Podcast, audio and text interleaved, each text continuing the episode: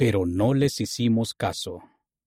Por el elder David A. Bednar, del Quórum de los Doce Apóstoles.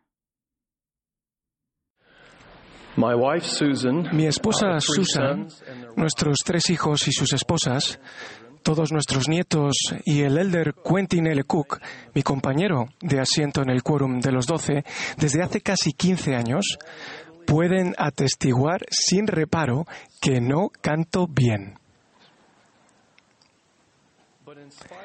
Sin embargo, a pesar de mi falta de talento musical, me encanta entonar los himnos de la restauración. La combinación de sus letras inspiradas y su majestuosa música me ayuda a aprender los principios básicos del Evangelio y conmueve mi alma. Un himno que ha bendecido mi vida de manera notable es Trabajemos hoy en la obra. Recientemente he estado meditando y aprendiendo sobre una frase específica del estribillo de este himno en inglés. No haremos caso a lo que digan los inicuos, seguiremos solo al Señor. No haremos caso. Al cantar Trabajemos hoy en la obra, a menudo pienso en las personas de la visión de Leí, que avanzaban por el sendero que conducía al árbol de la vida. No solo asidos, sino asidos constantemente a la barra de hierro hasta que llegaron y se postraron y comieron del fruto del árbol. Leí describió multitudes en el grande y espacioso edificio que señalaban con dedo de escarnio a él y a los que participaban del fruto. Su respuesta a la burla y los insultos es magnífica y memorable. Pero no les hicimos caso. Ruego que el Espíritu Santo nos bendiga e ilumine a cada uno de nosotros al considerar juntos cómo podemos ser fortalecidos para no hacer caso a las influencias malignas y las voces burlonas del mundo contemporáneo en el que vivimos. La expresión hacer caso sugiere reparar en algo o en alguien o prestarle atención. Por lo tanto, la letra del estribillo del himno en inglés Trabajemos hoy en la obra nos exhorta a tomar una decisión afirmativa de no prestar atención a lo que digan los inicuos. Y Leí y las personas que estaban con él, que participaban del fruto del árbol, constituyen un sólido ejemplo de no prestar atención a las burlas y al desprecio que tan frecuentemente provienen del edificio grande y espacioso. La doctrina de Cristo escrita con el Espíritu del Dios vivo en tablas de carne de nuestro corazón aumenta nuestra capacidad de no hacer caso a las muchas distracciones, provocaciones y desvíos de nuestro mundo caído. Por ejemplo, la fe que se centra en el Señor Jesucristo nos aporta fuerza espiritual. La fe en el Redentor es un principio de acción y de poder. Al actuar de acuerdo con las verdades de su Evangelio, somos bendecidos con la capacidad espiritual de seguir adelante a lo largo de los desafíos de la vida mortal mientras nos centramos en el gozo que el Salvador nos ofrece. Verdaderamente, toda obra buena aleja el temor, pues tenemos en Cristo un gran defensor. El hacer convenios sagrados y recibir dignamente las ordenanzas del sacerdocio nos sujeta en un yugo con el Señor Jesucristo y el Padre Celestial.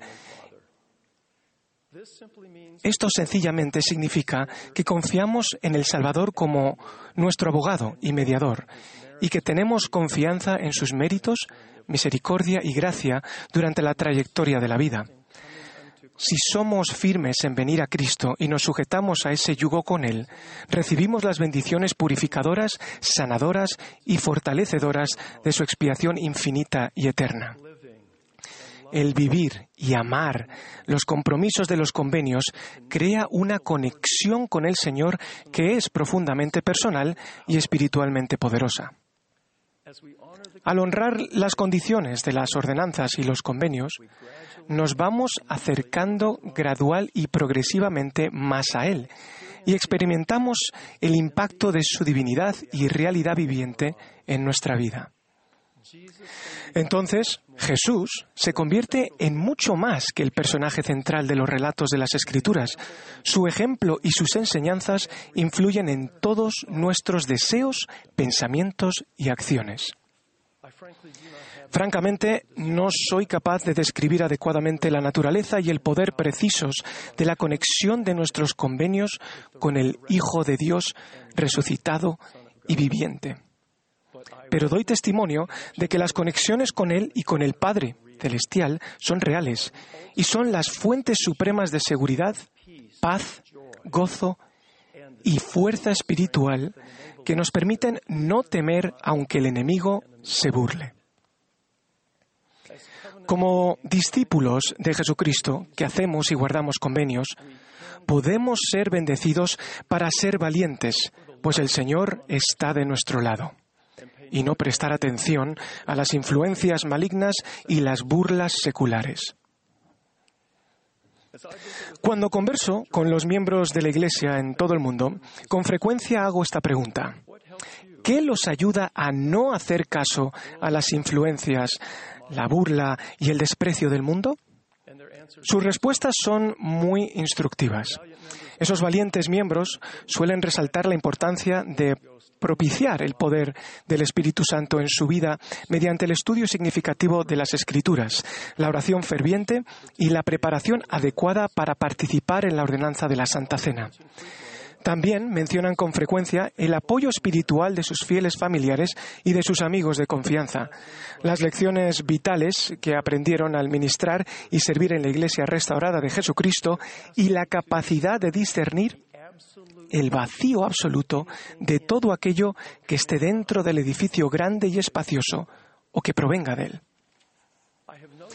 En esas respuestas de los miembros he observado un patrón particular que resulta especialmente significativo. Primero y sobre todo, estos discípulos tienen firmes testimonios del plan de felicidad del Padre Celestial y de la función de Jesucristo como nuestro Redentor y Salvador. Y segundo, su conocimiento espiritual y su convicción son individuales, personales y específicos no son generales y abstractos. Escucho a esas almas devotas hablar de que los convenios brindan fortaleza para superar la oposición y que su conexión con el Señor viviente los sostiene tanto en los momentos buenos como en los malos. Para esas personas, Jesucristo es ciertamente un Salvador personal. Los convenios y ordenanzas del Evangelio actúan en nuestra vida de manera muy parecida a una brújula.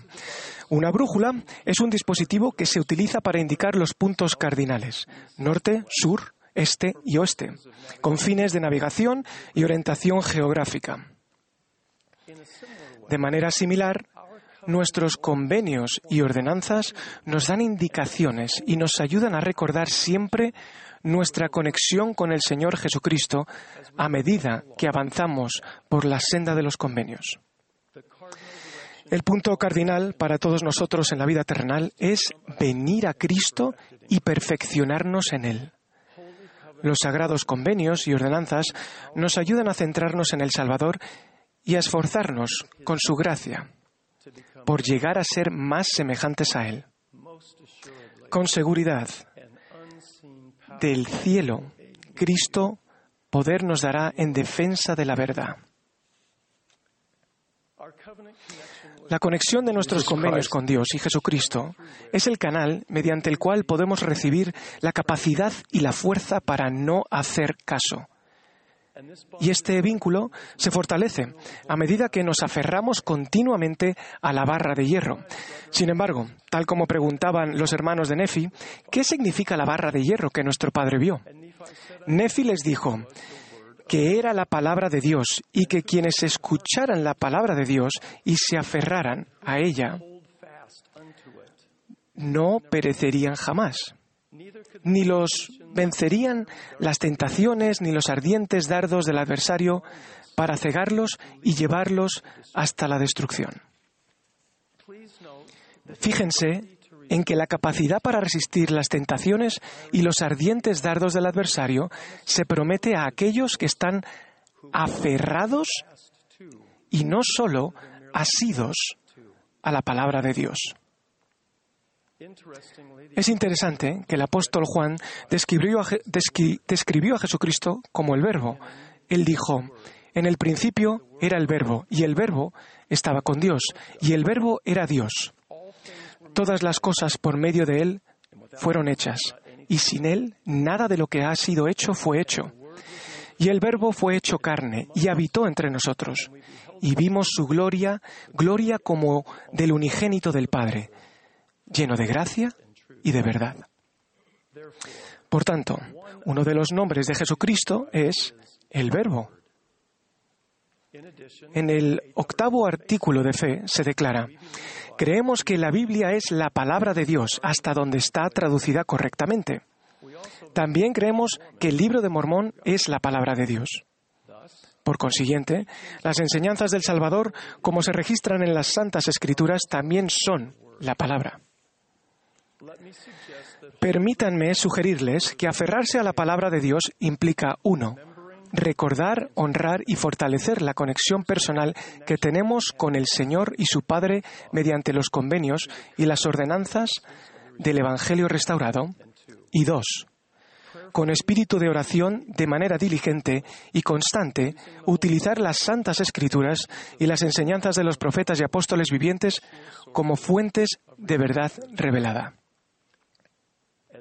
Al estar unidos y aferrarnos al Señor y ser transformados por vivir su doctrina, les prometo que seremos bendecidos en forma individual y colectiva para estar en lugares santos y no ser movidos.